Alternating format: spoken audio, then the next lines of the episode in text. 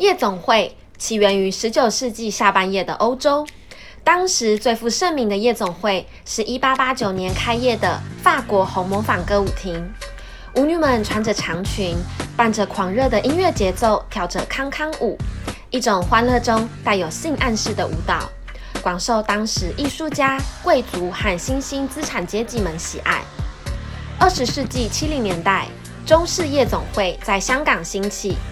它是由欧洲夜总会演变而来的，提供中式晚饭或酒宴，设有舞池供顾客跳舞，而表演的节目主要是歌手演唱中西流行歌曲或粤剧，性质较为健康。到了八零年代，一种由日本高级歌舞厅演变来的日式夜总会开始在香港盛行，它也有歌手演唱和舞蹈表演，但最大的特点是。以妈妈桑作为领班，安排美艳的小姐陪伴客人跳舞、喝酒、玩乐，客人甚至可以带走他们。这样的消费形态传到了台湾，台湾称之为酒店，指的就是综合 KTV 或日式夜总会，与其他国家的酒店不一样。从法国红磨坊。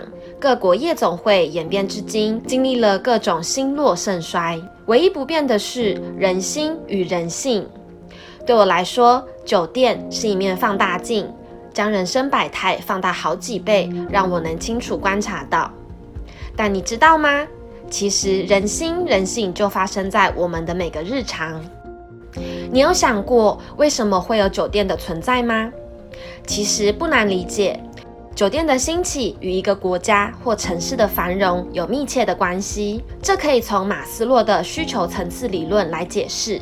国家经济繁荣使人民的生活水平提升，不用担心挨饿及基本的安全问题。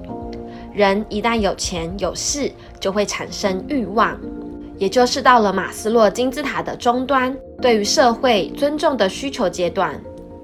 所以你可以观察到。酒店、夜总会在的地方，都在成长快速、繁荣的都市中。那么，人为什么要去酒店呢？有人说，因为虚荣心、面子，为了找寻快感，只要你花钱就能受到关注。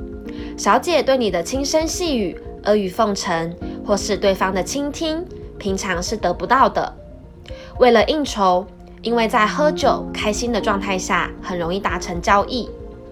总归一句，就是消费者希望透过花钱来满足心理上的愉悦。但我必须得说，这是一种黑色漩涡。我以花钱的行为来告诉你为什么。花钱分为两种：鸵鸟心态花钱与智慧花钱。鸵鸟心态花钱，看似是买自己想要或喜欢的东西。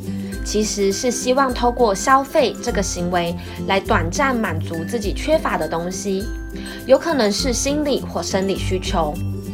大部分的酒店消费属于这种，消费者也许渴望在公司获得更多重视，因此来此找寻尊荣感，或是与另一半过着平淡无奇的日子，于是来此找寻能甜言蜜语、能激起小鹿乱撞的感觉。或是找到一位愿意倾听心事的对象。其实这些行为不是只有在酒店才会发生。你有没有朋友，只要压力大，就会想靠买东西来舒压，或是心情不好，就会想大吃大喝，用美食来疗愈自己呢？为什么这些行为是黑色漩涡呢？因为如果你没有追根究底的去找到这些行为背后的真正问题是什么。你的花钱就会像流水一样一去不复返。更重要的是，你并不会因此而活得更好。这就像鸵鸟一样，在面对逆境时选择视而不见，问题依然存在。你有没有想过，如果你选择正视逆境，当问题产生时，好好检视自己，学会找到自我价值是什么，找到与另一半沟通的方式，懂得抒发负面情绪。你的人生会不会变得不一样呢？当你能跳脱鸵鸟心态消费的黑色漩涡，就有机会来到智慧花钱的境界。智慧花钱，也就是进一步分析如何透过消费，将想要与需要的钱投资在更大、更长远的目标，而这个目标是能替自己增值的。如果我告诉你麦当劳不是靠卖汉堡赚钱，你会不会以为我在说笑呢？麦当劳赚钱的方式比你想的聪明多呢，它是靠房地产来赚钱的。麦当劳会和授权经营者或店主签二十年的授权合约，然后会要求店主必须要到麦当劳拥有的店面去开店，或者反过来。店主看好店面后，麦当劳买下来再租给你，所以麦当劳等于赚了二十年的租金。接下来开店的主要资本支出，店主要自己出。麦当劳会卖给你厨房设备，等到你正式开业后，麦当劳收取权利金，是你营业额的百分之一。有别于一般的餐饮业，麦当劳不以贩售食物为盈利项目，而是超越餐饮。以花钱买土地来赚取这土地上营运的钱，达到长期稳定发展的境界。其实，我们日常的每个决定、每一笔花费，也都能套用相同的思维模式。鸵鸟心态与智慧花钱这两者衡量的标准，完全以心态来决定。那么，为什么大部分在酒店工作的人，时薪虽然高，却很少人因此致富呢？我们得先来探讨为什么有人要去酒店上班。从经济学角度看，有需求就有供给，一旦有人需要这方面的服务，就会有人愿意提供服务。在台湾早期，许多酒店小姐是被家人在完全不知情的情况下被卖出去的。大部分的人选择到酒店当小姐，人性面是求生存、三餐温饱，人性面是有所渴望。有可能是名牌包，或是一栋房子。总结是要在短时间内赚很多钱。但如果是这样的心态赚钱，你也许能赚到钱，却并不能从穷人成为富人。关键在于认知与心态的不同。我将工作的选择依人心、人性分三个部分：赚钱、专业及快速。百分之五十的人在选择工作时。会处于第一阶段，希望赶快赚到钱，不论赚的钱多或少，重点是快速。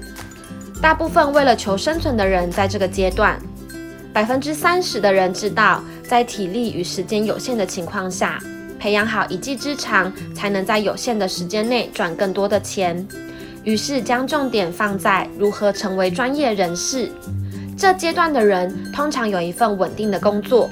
不到百分之二十的人掌握到学习的方法与技巧，能在短时间内成为某领域的专家，但这一点都不容易，因为你需要投入非常高的专注力。最后，只有不到百分之五的人对于成为专家早已驾轻就熟，更进一步懂得运用各种资源，抓住各种机会，发挥自我价值，而钱自然进入了口袋。到了这个阶段。你就是富人了。这四个阶段不依做什么职业区分，而是你做事的心态。这是选择的问题。也许一开始从事酒店小姐不是你的选择，但用何种心态方式面对生活是你可以决定的。不只是酒店小姐，很多人都为了生活而无奈的选择工作，觉得自己被生活所迫，赚钱要紧。你要明白。不论你选择做哪一份工作，心最重要，因为心不对，人就不对；人不对，人事实地物也就不对。许多人汲汲营营地追求外在的物质，也许人生过了一大半才恍然大悟，真正的富足在于心的富足、身的富足与灵的富足。我们能否尽早看懂人心人性，了解到生命是一段长期与持续的累积？一个人只要不放弃，再多的委屈与不解，只要我们愿意真心求道与追求真理，天道自有公理，乌云终有见日之时。宽恕与善解将使我们自己得到清净与自由，别人也会得到再出发的机会，彼此都能成长与进步，生命就在彼此的包容、接纳、调整中互相圆满。正言法师常说。勤劳的人最富有，懒惰的人最贫穷。你选择做穷人还是富人呢？